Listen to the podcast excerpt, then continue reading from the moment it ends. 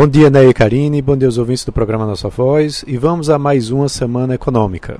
Após mais uma semana bastante turbulenta na Bolsa Brasileira, com vários altos e baixos, agora a gente tem um pequeno alívio com o calendário de indicadores, enquanto o lado político continua mantendo a agitação eh, nos negócios e, com consequência, na Bolsa. Um dos principais temas que tem mexido com o mercado que vai seguir no radar, nas expectativas nos próximos dias, é a questão da reforma do imposto de renda. Né? O debate ele tem trazido muita preocupação entre os investidores no mercado, porque é, ficam mudando o tempo inteiro, não há um acordo e isso termina trazendo muita tensão. É, na semana passada, a Câmara decidiu adiar a votação da reforma para essa terça-feira.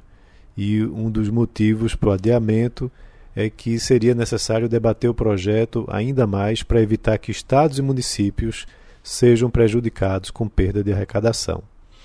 Outra discussão importante é a continuação da reforma eleitoral, né, que já aprovou a volta das coligações partidárias nas eleições proporcionais, que é muito ruim, e para essa semana é, deve ter a votação em segundo turno com os destaques dessa PEC. Ainda falando nesse cenário político, né, é, a gente tem a discussão da PEC dos precatórios ainda essa semana e a questão do reajuste do Bolsa Família.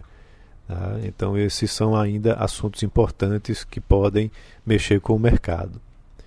Terminando a agenda de divulgação aí da temporada de balanços do segundo trimestre, hoje a gente tem ainda 11 resultados, né, com destaques para Melios, Gafisa e Dux, encerrando nesse dia de hoje. E com relação a indicadores, a gente tem algo muito importante, porque há uma preocupação continuada com relação à inflação, que vem trazendo ainda pressão que é a divulgação do IGP-10, né, o Índice Geral de Preços, que vai ser divulgado na terça-feira. A preocupação é que ainda exista e deve apresentar nova pressão né, sobre os preços, o que vai repercutir é, ainda mais em novas elevações da Selic nas próximas reuniões do Comitê de Política Monetária.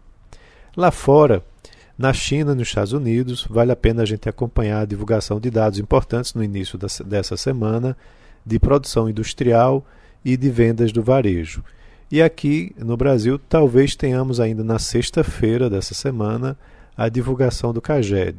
Né? Em geral, eles eh, não têm adotado uma data específica, mas há uma expectativa que tenhamos a divulgação referente ao mês de julho do CAGED no final da semana, lá para sexta-feira.